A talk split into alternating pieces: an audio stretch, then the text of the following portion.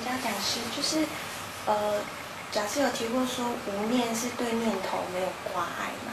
那在静坐的时候，我们常常会有思绪纷飞，但是因为静坐的是不是静坐最好的状态？所谓虚极静笃是最好，就是完全就是在感受里面，但是头脑是没有什么杂，就是没什么思绪跟念想法，是其实是比较好的状态。谢谢。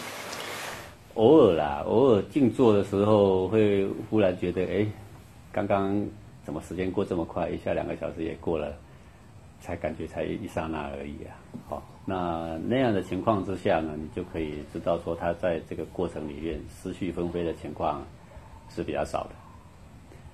那有的时候也会在静坐的时候呢，那个气呢是非常静谧的，啊，但是呢，在所有的大大的造化工程来人来来的时候啊，身中的气血是非常澎湃的。呃，出乎你想象的。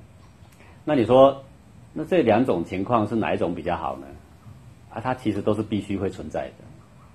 好，不是哪一个好的问题，是这个时候的火候工程是就是会这样显现，那个时候火候工程就是会那样显现。那有时候会都头脑都没有想法，有时候呢却也是思绪纷飞，但是这个都不是重点，重点就是说，就这样静静的接受着它，其实是没事的。造化是照走的。啊这这个，呃，不去追求有没有气血的变化啦，或者不去追求有没有思绪纷飞啦，一一个心法应对所有一切的变化，就是接受，一点都不抵抗，那也不跟他走，啊，也不对他分别，就这么一个心法而已啦。